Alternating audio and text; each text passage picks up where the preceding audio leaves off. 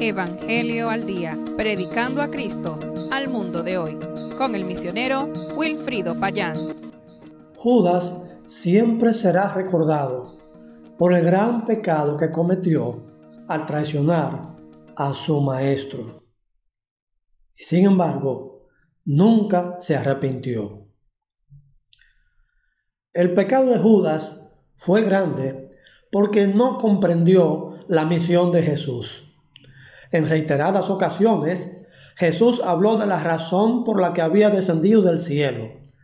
La misión del Mesías podía entenderse claramente al escuchar sus propias palabras.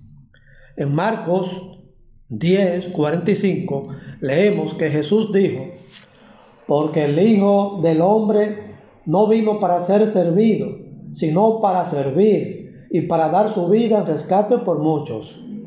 En Lucas 19:10, estando en la casa de Saqueo, dijo lo siguiente, porque el Hijo del Hombre vino a buscar y a salvar lo que se había perdido.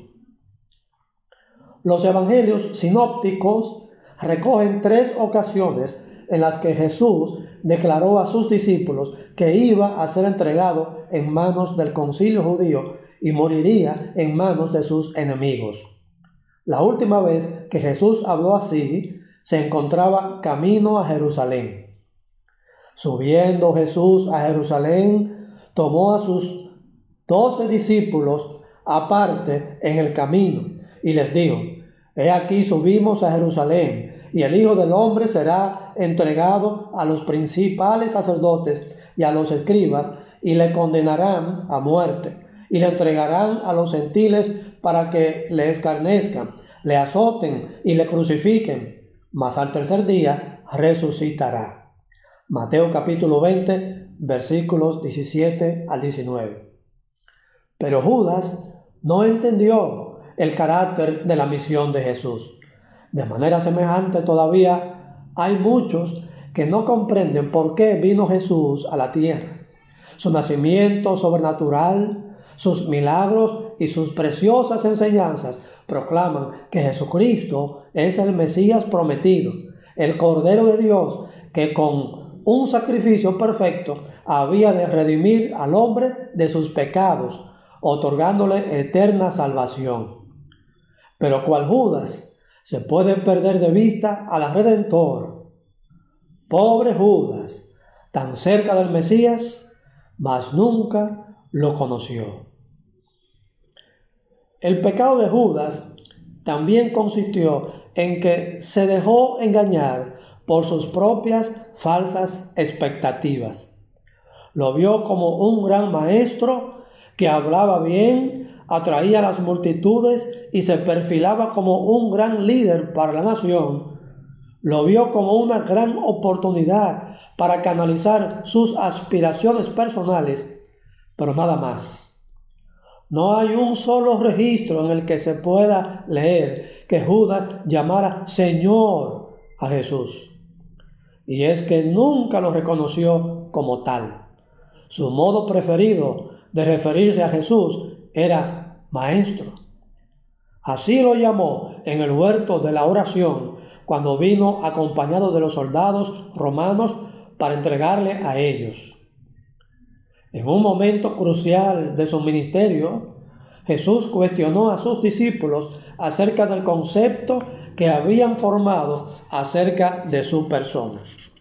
Viniendo Jesús a la región de Cesarea de Filipo, preguntó a sus discípulos diciendo, ¿quién dicen los hombres que es el Hijo del Hombre? Ellos dijeron, unos Juan el Bautista, otros Elías y otros Jeremías o alguno de los profetas. Él les dijo, ¿y vosotros? ¿Quién decís que soy yo? Respondiendo Simón Pedro, dijo, tú eres el Cristo, el Hijo del Dios viviente. El pecado de Judas también consistió en que permitió a Satanás entrar en su corazón. Agregó traición en su propia alma. Y Satanás lo poseyó totalmente. Las treinta monedas de plata que le dieron por entregar a su maestro pesaron más que todas las enseñanzas de Jesús. Por 30 monedas de plata entregó a Cristo, pero con ellas vendió su propia alma al mismo diablo. También el pecado de Judas fue que entregó al Hijo de Dios sin medir las consecuencias. Cuando razonó acerca de la naturaleza de sus actos, no pudo soportar el dolor de sus culpas. Se volvió a sus compradores con el precio de su traición, diciendo, yo he pecado, entregando sangre inocente. Pero ya era tarde para cambiar las cosas. Ay de los que traicionan a Cristo, prefiriendo cualquier cosa vana de esta vida antes que la preciosa salvación que el Señor ofrece a los verdaderamente arrepentidos. Ay de los que venden sus conciencias antes que volverse al que perdona los pecados y purifica el alma de todas las culpas.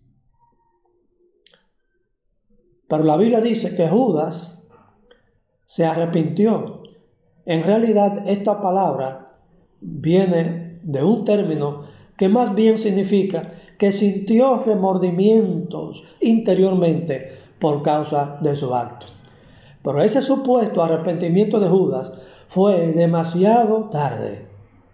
Habiendo sido testigo de la gracia de Dios en la persona de Cristo y oyente de primer rango de todas las enseñanzas del Maestro, nunca, nunca se sintió movido al arrepentimiento verdadero hasta que traspasó los límites de su propia conciencia.